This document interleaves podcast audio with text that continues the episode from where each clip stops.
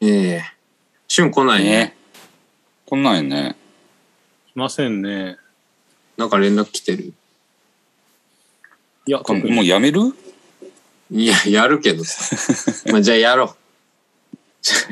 え連絡来てないのふみちゃん。来てないね。どうぞ。始めまじしゃあやょろうか。う。はい。じゃあ今週も始まりました。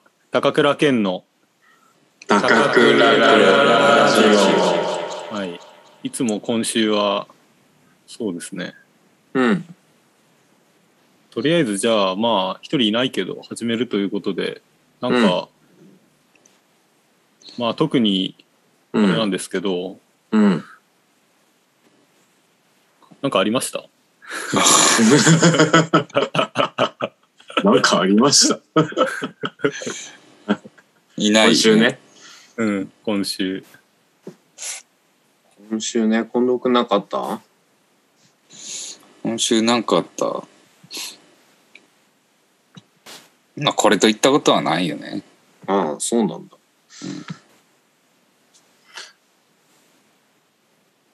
嘘、二人なんかあったんですかいや、俺はもう引っ越しで大忙しで、あ、そっか、引っ越しあ、引っ越しあったね。引っ越しあった。そう、近藤くんに手伝ってもらってさ、この前。あそうなんだうん。もう、父親が勝手に家を売ってしまうもんだから、もう、大忙しですよ。いつまでにで、なんかね、今月末までに出て行ってくださいっていう電話が不動産屋からある日かかってくるっていう。やばいなそう。へえー、みたいな。なんかすごいよね。すごいよね、 本当に。そう。あじゃあ近藤君家賃まで行ったんだそう、八千代まで行って、ねもう役に立ったんだか立たないんだか。いや、ありがとうございますだよ。もうとんでもないです。いろいろ考えさせられた、その、あれについては。 そうだね。小田君も横須賀の家に蹴りつけなきゃいけない時が必ず来るから。そうそう。なるほど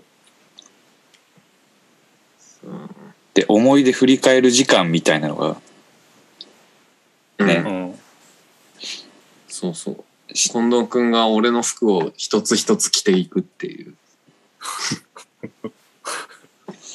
うん、え、知ってるふみちゃん、近藤君部屋片付けてる時にどんどん服着てくの。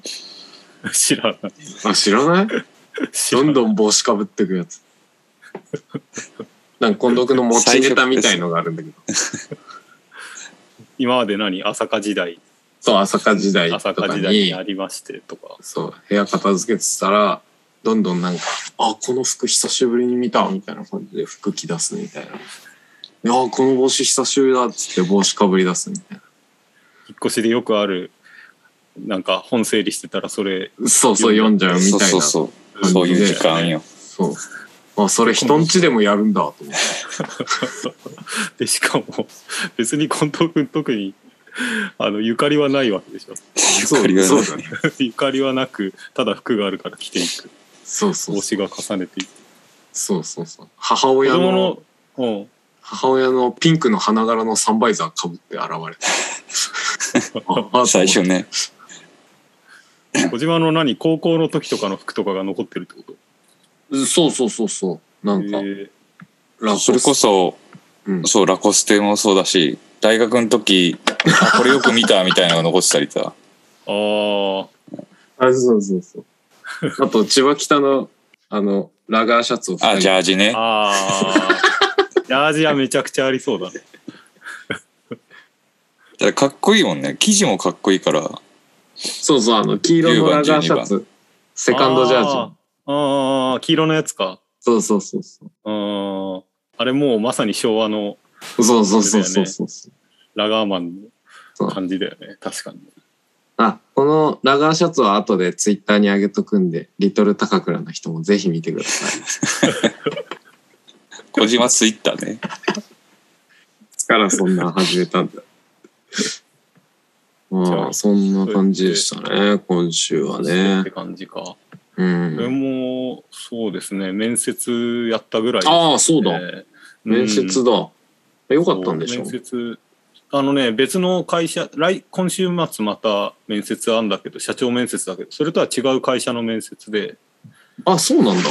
そう何社か受けてえーうん。そのうち2つが面接通ってみたいなおうえでー、もう社長面接のとこところはもう先週受けてたからうん。今週そのこの間の面接はそんなにやる気なかったんだけどうん。そうとりあえず行ってみるかみたいななんかめちゃくちゃその会社評判をその会社の評判っていうのがあの名前検索すれば出てくるわけよああ、そうそうそれを。を必ず見てからやるんだけどあの何書類書いて送るんだけどうん。その会社の名前だとそんなにかあの悪いこと書いてなかったからおっとこれはいいんじゃないかと思って送ったらその会社が家族経営でうん。なんか同じビルに2社3社あってうん。で他の2社の悪口がひどくてで面接受けた決まった後に見てここのこの家族経営はやばいみたいな感じでめちゃめちゃ書かれててううわん。ーと思ってまあでも関係ないや行こうと思って行ったらうん。面接官の人たちめちゃくちゃ疲れた顔してなんかうん来て これはと思ってなんかでしかも向こうの感じでは向こうの話だとすごいなんかあの今回が面接というか採用の面接の第1回目が俺だったみたいな話を向こうの事情をいきなり説明しだして なんかやらされてる感すごいなと思ってなんかかわいそうだなだ大変な大変だなと思っていやでも俺はやっぱここ厳しいなって思いながらうんああ僕は今までみたいな感じ でこういうこと言相ってきま手すの、相手の話もほどほどに、自分の話始めたわけ。そうそうそうそうそう採用する気はある感じなんですか人取りたい感じはあるんですかいやそれがなんかねだってまず採用担当者の人がまずそのメールで最初やり取りしてたんだけどそのうん。メールでやり取りしてた採用担当者が当日来ないっていうのがあっておそうそれで ビビれなるんだのっけそう今日は代わりにとかって言ってうんあ、代わりなんですね。つって。あ、よろしくお願いします。みたいな。そう、さっき。私は、つって。 そうそうそう。僕は今まで、とかって言って。で、 もう、目がほとんど合わないみたいな感じ。グイッとぶち込んだんだねまあでも、誰かが舵取んないといけないからな。そうだね。うん。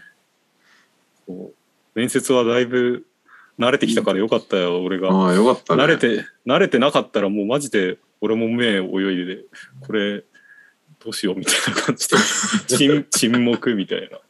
なんかあれでしょハロー枠ってそこに出すとうん。補助金もらえたりするんでしょ求人出すとああ、なんかそこはもうハローワークで応募したんじゃなくて、ウェブ、ああそうなんの、で普すか通にウェブで調べたやつだったんだけど、うん、えー、そうそう、そういうふうに複数いろいろ、デューだとか登録したりとかしてさ、おー、竜だったた デューだった、そんな感じだった。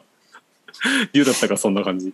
あそうなんだ。そうそうそう。えー今週はそんな感じでしたね。えー、でもあのさ、なんだっけ、企業のなんかレビューみたいなのあんじゃん。うん、あれってさ、結局さ、いなくなったやつが書くからさ、そうなんだそうよね。ですねそうそうそう、いる人の意見聞けないから、なんか、そうそあう。んま一長一短なんだよね。それはそうなんですよね。うん。うん、だから話半分ぐらいでそう大体大体どこだって悪口書いてるからさ、う。うんん、大抵はそうまあね、内容にもよるわな。そうそうそううん。ただその家族経営の恨みつらみはすごいなって思ってああ。 そうなんかそこま孫でさんとか踏み込むもかっていう、うん家族経営でみたいなああ感じ言だっってたよあ言っね。てたたね、うんまあ、家族経営って結構終わってるからな。経営のやり方と して。うん、別やにり広げ方ると気しもてはない終みわたいっなて、るよね。うん。うん、そうそううん。じゃあそんな何の感会じ社なんですかちなみにえー、えーっとねなんかね家族経営の会社じゃない家族経家営の族会経社営 か家族経営しますってことねそうだよ。仲良く手を取り合って、めちゃいい会社やん、それじゃあ。いや、そう。字面だけ見るとね。確かに。そう。字面だけで判断しちゃいがちだよね。そう。その実はそうでもないっていう話だよ。知らんけど。いらんけど な。じゃあ、そんな感じで、お便りいきますかお、お便り来ておる便り来なたお便り今日は、頼うり、ん。一通来てますね。うんいいつつ減ったね。減っちゃったね。なんだよ。うん。なんだよってことはないけど。どうだよ、せっかく、あれですけど。でうも、ん。来てますから。まあでも読まありがとうございます。本当に。き聞いてくれてる人がいて、お便り送ってくれる人がいるっていうのが本当にね、うん、励みになるからね。そう、ハゲね。そうですね。じゃあ、読ませていただきます。はいえーラジオネーム、五道は反抗期さん。えーっと、直前ですみませんが、今日のラジオは欠席します。こういう機会もなかなかないと思いますので、欠席裁判を行うのはどうでしょうか。第三者の陰口は結束力を高める有効な手段だと聞きます。普段抱えた恨みつらみを語り合うことで3人の結束力が高まってくれれば幸いですもし有罪と判決されたならば13の階段もスキップで登り切ろうと思います判決楽しみにしていますというお便りですねもう、こもうこれ旬じゃ ねアグネちゃんじゃねしゅんくんかねでもこれ以外、ハガキ来てないってことは、うん。他の人がなりすましで送ってきてる可能性あるよ。あの、ラジオ愛強いやつとかさ、うん。ありすまバしカ一台ね。そう。軍バカ。うん。くんばかね。くんばか今週送ってくれればよかったのにね。うん。ああ、そうか。くんばかくんばかなるほど。欠席裁判ね。欠席裁判してくれっていうお便りうん。行うのはどうでしょうかってことですねおうなるほ提ど。案をいただきましたはいはい。はい。恨みつらみと陰口で結束力を高める経験 ございますか ないな。ないよな。 ないんですよね。ないな。そうかそういう。うまい世渡りができる人だったら、なんあか、あ、確かにね。こういうことできてないよね。確かにそうだ高。倉健にいないよね。 そういうことできるなん人かそういう、そういう漫画がなかったかちょっと考えてみるそういう漫画恨みつらみうん。恨みつまらみで結束力を高めた漫画とか、アニメとかドラマとか。あれじゃない今だったらタコピーはえータコピーの現在ってあ漫画がジャンプのウェブで流行ってますけどじゃあそれをへいー読んでみるわ。タコピーの現在。 なんか タコピーの現在うん。めちゃくちゃツイッターとかでほらトレンドになったりしててえー、なんか内容としてはもうなんつうの子供小学生の女の子が主人公なんだけどうん。うん。その女の子があのもうめちゃくちゃいじめがひどくてで家庭もあいじめられてる女の子でで、うん家庭ももうボロボロで親父はどっかに行って、うん。犬と母親と一緒に暮らしてんだけど、うん。母親もネグレクト状態ででその中、うんそんな主人公の中に突う然、ん。タコなんかすっげえ絵がすごいねめちゃくちゃあのうまい人なんだけど。うん。そのその中で線一本で落書きみたいにして書かれたようなタコピーっていう宇宙人タコの形した宇宙人が、あの出てくるのね、うんその宇宙人すごいちっちゃくてなんか全然無垢なキャラみたいな感じで、うん。でその無垢なタコピーがいろいろドラえもんみたいにうなんだっん。け、女の子を笑わせるためにいろんな宇宙の秘密道具を出していくんだけど、うん。そうでそれでそのタコピーはなんなんつうの善悪も分かんないから、うん女。の子が喜ぶんだったら何でもするっていう感じでうん。でそれでいじめのいじめてる女の子とかそれの取り巻きで見てる男の子とかを巻き込んでいくみたいな話うーん。があだるんですよ。でからよよくわかんなかったんだけど、あうの、んジョジョ3部で言うとどんな感じなのジョジョ3部ドラえもんで言ってほしかっ たけどジョジョ3部で言うとうん。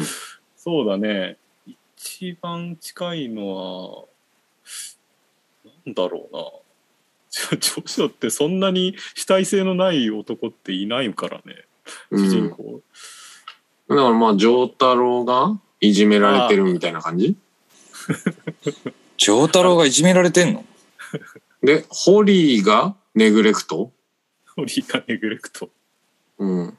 ホリーとイギーと丈太郎で住んでんだっけそういう感じじゃないなんか当てはめるとし たら。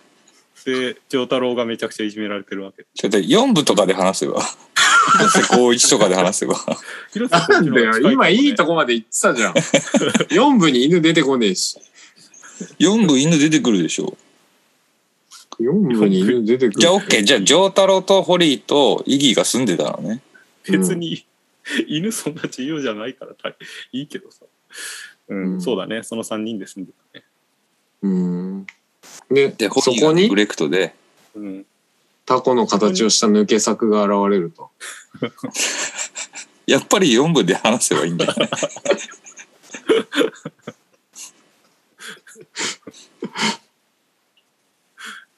無理がありすぎる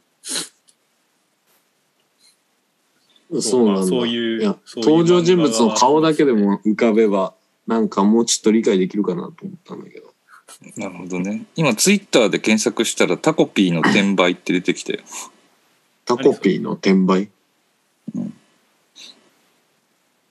なんかメルカリで転売されまくってる写真が出てきた。 タコピーグッズがもう売ってるってことか。いや、あの、コミックスじゃないかな。コミックスがああ、そういうことね。 1000円ぐらいで転売されてる。あー高いんだ。だって1巻出たばっかりとかなんじゃない確かまだ始ままって間もないんだよ、そうなんだ。うん、例えに合ってるかわかんないけど、でもそういうあれですね陰口じゃないけど暗い結束みたいな話ではあるとは思いま すけどなるほどね。そっからつなげた話だったことすら忘れてたわ。そうなの。旬の最後、ね、あこれはうん、これはジョジョの話、3人だったらできんじゃんって思ってた。だってちょやばいよ。こんなんめちゃめちゃ怒られるよ、旬に。怒られる。うーんうん。なんかあの、やっぱ、あの、あ、何あの、スーパーアドリブ野郎がいないとさ、うん、なかなか即興でこういうラジオとかって難しいよな。 確かにドリブいないと難しいよね。ドリブいないと難しいんだよな。ドリブ、可愛い鳴き声で泣きそうだな。うん。うん。じゃあまあ特にうですかんね、恨みつらみを語り合うことでっていうのが特にないということですか。うんう。んうーん、そうだね。いや、まあ、アドリブ好きだよね。うん。ドリブね。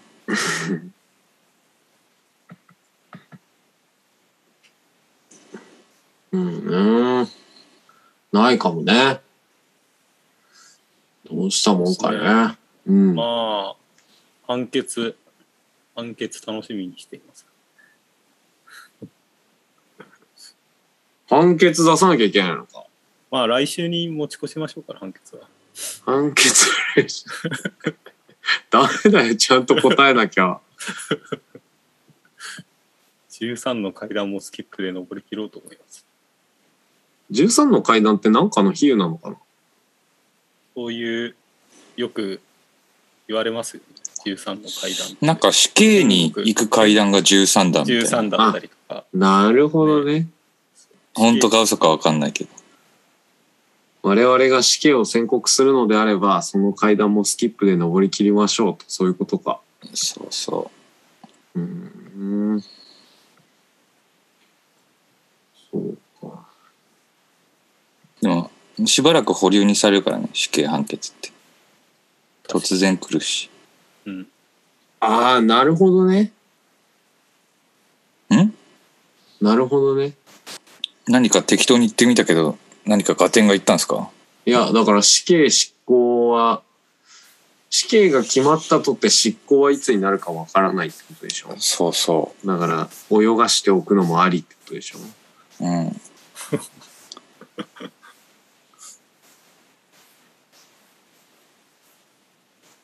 死刑ね。そうだな。じゃあ、シュンが一番の幸せを感じているときに死刑を執行しようん。それなんだっけう。これはね、岸そ辺露れ伴岸辺露伴だね。後にポップコーンを食わせるか食わせないそかうそうそ食わせないようにするやつでしうょ。そうだね。まあ、シュンにポップコーン食わせよそうだね。ポップコーンポッう。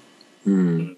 プコーン何味がいいかなポップコーン、何味でもいいんじゃないだから火つけたポップコーンとかでいいんじゃないうん。え、そんな簡単なやつでいいのなんかキャラメルついてるやつとかじゃなくていいの火つけたポップコーンもキャラメルついたポップコーンもそんな変わんないだろ難易度的に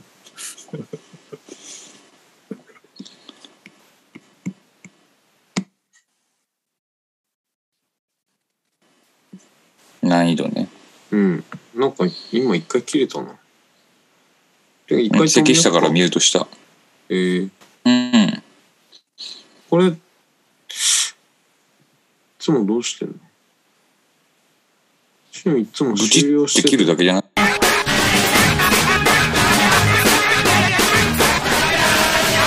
続けて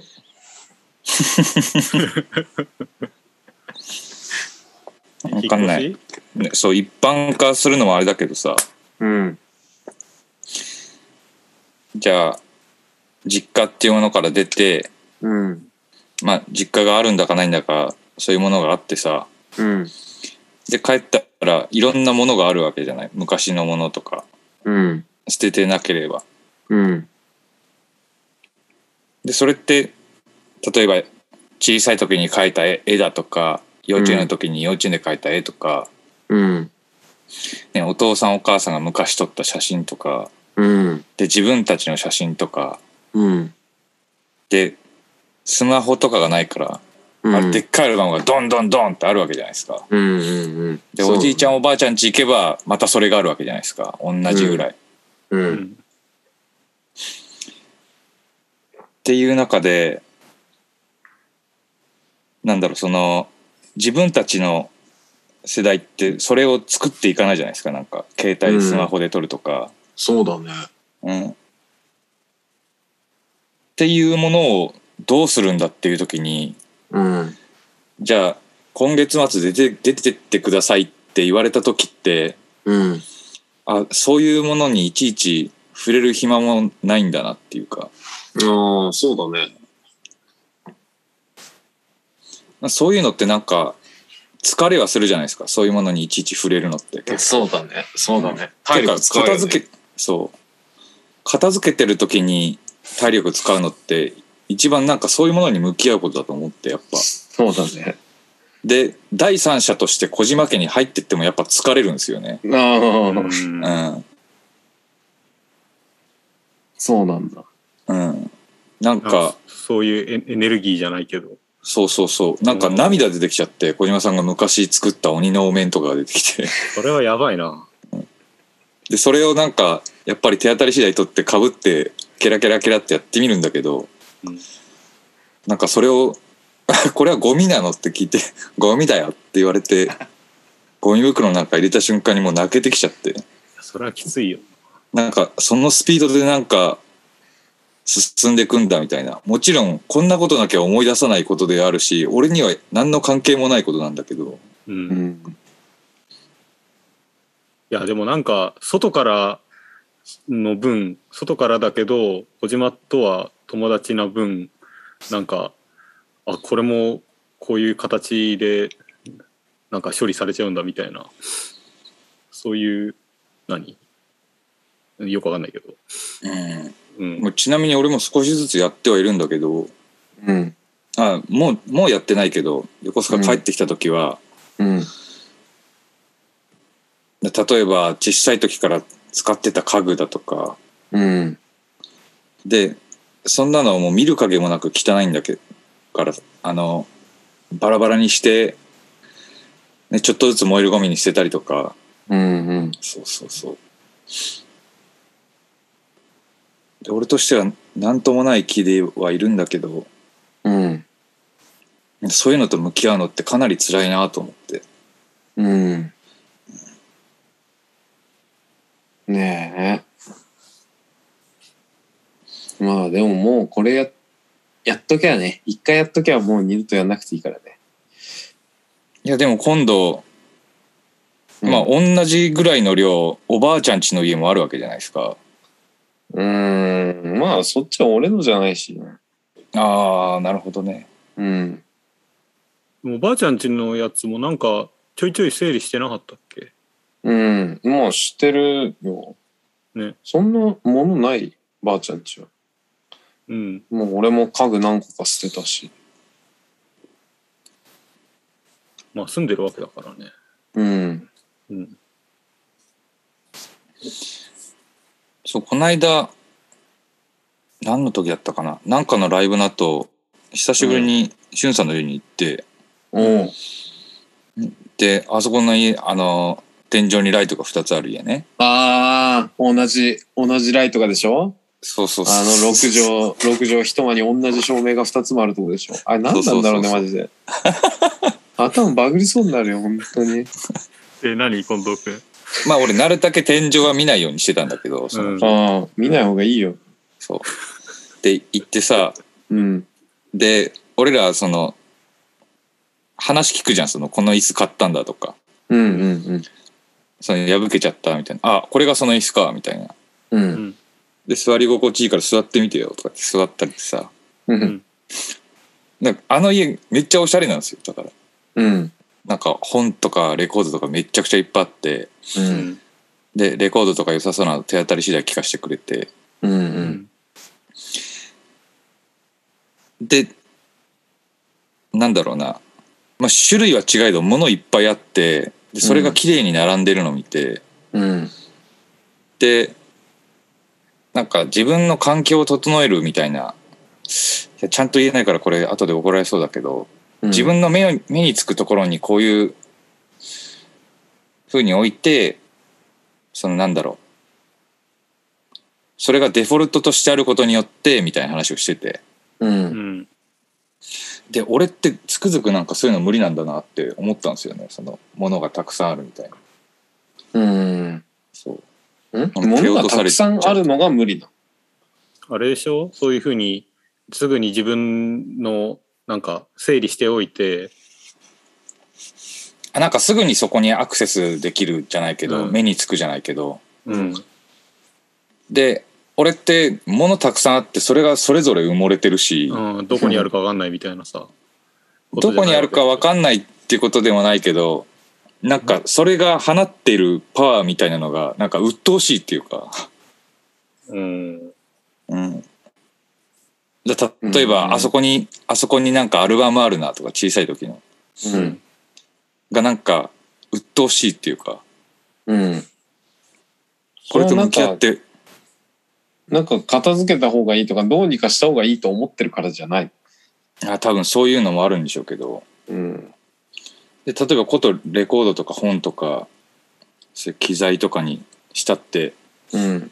なんか鬱陶しいっていうかでそれぞれ思い出とか感想とかあるわけじゃないですかうん。もしかしたらこれまだ聞いてないかもみたいなのもあるわけじゃないですかおーうーん。なんかこれって こんなに身近にあって身近に置いときたくてこうやって自分で買って読んで聞いてってしたものって溜まってったらみたいなそのなんか現代のものとの向き合い方じゃないけどさおーうーん。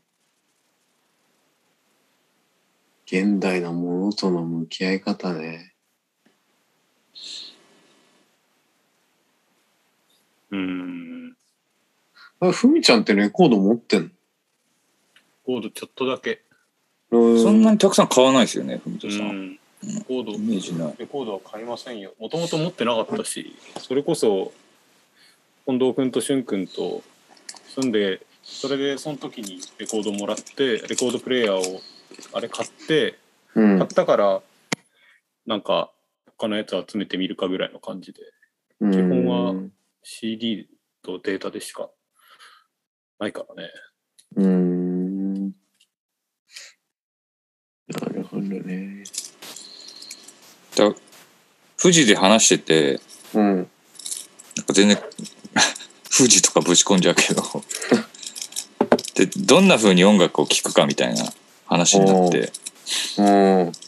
その石川さんがうん。俺は Spotify とか iTunes で音楽を聴くからうん。どうしてもそこに載せたいんだみたいなうん。話をしててうん。でおまわりさんは「いやバンドキャンプがいいよ」とかっていう話をしててうん。で普段じゃあ近藤さんどんな風に音楽聴くんですか?」って聞かれた時俺なんかどっちでもないしそういう音楽ってか音楽聴かねえなと思ってうん。でもちろんバンドキャンプ、うんバンドキャンプも iTunes も使うしで YouTube も使うし、うん。ってなるけどなんかどうやってそこにたどり着くみたいなのってなんか等価っていうかうんうんでなんかむしろなんか音楽ってどうやって聴くとかっていうなった時になんか俺がなんか一番しっくりくるのってうん。その7インチを買ってみるとかうん。なんかディスコブースで面白そうなのをメモして帰って聞くとか YouTube でうん。なんかだからなんかぶっちゃけなんかこのフィジカルみたいなのってどうして存在してるんだろうっていうかあなんか違う、全然なんか変な話してんな石川す、うん、石川さんとかは、あの、おまがりさんは、その、何、メディアにこだわってるっていう話、そのバンドキャンプメディアにこだわってるっていうかやっぱり石川さんも世代だからうん、世代が全然違うから CD とかも途中で買わなくなっちゃったみたいなあーうんだから、その、Spotify とかの方が、何、身近である何かを聞く聞く分には、そう何かを聞く分にみじ自分が身近だしよく使ってるわけで、うんみんな身近だから、うんそこになんか自分がやってるものがあるっていうのが一つ起点として欲しいみたいな、そうそうそうう、ん、で近藤君が話してたのは、えっと、じゃあどんな風に音楽聴いてますかみたいな風に言われた時にうんうん。じゃあだからアップルミュージック開いてさ今週の新風とかって、なんかそれをなんだ毎週毎週っていうかなんだなんていうんだろうルーティンとしてやってるわけじゃないっていうか Spotify とかも俺使使わないしほぼ、うんうん。それこそそうだよね今言ったディスコブスと か7インチとかは全部自分でなんかなんつうの情報を拾ってきた中でそのそうメデそうィアとしてなんていうか iTunes とかがあってたまたまうん検索したらその欲しかったものが出てきたからそそうそうれで聞いてる手段として聞いてるからなんかプラットフォームの恩恵っていうより手段としてあるみたいななんか音楽聴くっていう時になんか新しいものになんかきちっとアクセスできなかったりとか、うんなんか昔からそういうことやってるから、その例えばヤフオクでなんかそれっぽいの出品してる人のなんか1枚ずつうん聞いてったりとか YouTube とかで、うん。調べててうんメルカリとかそうそう。うそのん。受け受け皿がそのメディアが勝手に情報を出してるものにあんまり普段触れてないからっていう感じでうん自分で掘ってるかなら。んかそういう使い方しないからメディアがその例えば Apple Music が出してくるものってなんか全然好きじゃないっていうかうんああ、あもちろんなんかあ小島さんとかそういった意味じゃ使いますよね Apple Music とかプレイリストとか組んだりすしますプレイリストは組まないな。ああそれ石川さんとかそれこそプレイリスト組んだりとかもするみたいなうん。へえプレイリスト組んで何個作んなきゃいけないんだよって感じしないプレイリストって。どうなんだろだってその、そのプレイリスト作った時の心境の枠から外れたらもう別に聞きたくないじゃんね。うーん。なんうか、なんか今年の何枚とかってプレイリスト載せたりするでそういう感じなんじゃないあでーすなるほどね。うんそういうことか。今週の何枚とかさうん俺全然わかんないけどなそういうふうにして使うだろうね。うん。じゃあ日記みたいなもんか。日記みたいなとこあるんじゃないですかねうん。それは日記じゃん。日記か今週の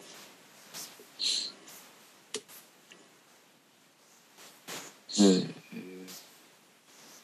あ全然じゃあ関係ないとこにぶち込むけどうん。まあなんか今日そういう人がいないからうん。うん。えっとねうん。スコールっていうスバンドがいてうん。ちょっと検索しますねそれがすごい良かったんですよね、オーソドックスになんかパンクハードコアみたいな感じなんだけどえー SCOWL っていうサンタクルーズのバンドで SCOWL。 WL W。で女性ボーカルなんですけどうん。おーで音もめっちゃハコでそのボーカルもやばいんですけどなんか、なんかポップなんですよねえー今年、え、去年デビュー。このアルバムが去年年末とかに出てんのか11月19日に出ててじゃあた新しいバンド。そう割と新しいバンドなんですけどこえれーめっちゃかっこよかったなんかわかんないなんか新しいとかって言われたらどうなのかわかんないんだけどえー、近藤君、こういうのは、なんかどうやって見つけていくのこれどうやって見つけたんだっけなそれこそディスコグスとかだったかなんかブログだったかまあ新しいもんだからなんか目についたりはうーん。したのかもしれないけどその中の一枚っていう感じなんですけどうーん。そうそ聞ういてみます。聞いてみ ます。今週の一曲。うん、ネガティブアプローチ、ブラックフラッグ、セレモニーなどからの影響がうかがえるって書いてある。そうだからもう US パンク、サウンド。しかめ面って意味なんだうん。あ、何スコールうんうん。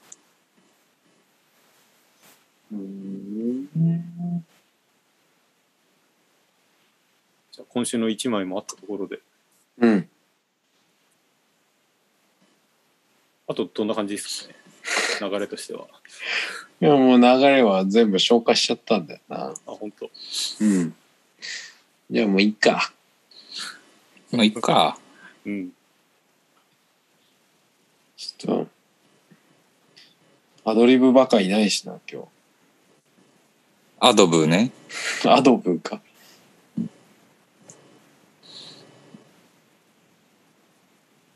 じゃあもうタイトル言って終わりにしますかタイトルっていうか、タイトルおお別れの挨お拶別れの挨拶やって。うん。じゃあ、そうしますかうん。じゃあ今週は一人お休みということでしたが、まあとりあえずうん。今日はこの辺で、はい。はい、はいじゃあまた来週ということで、はい。来週じゃあそれではまた来週、えーさようなラら。ララララ来週来週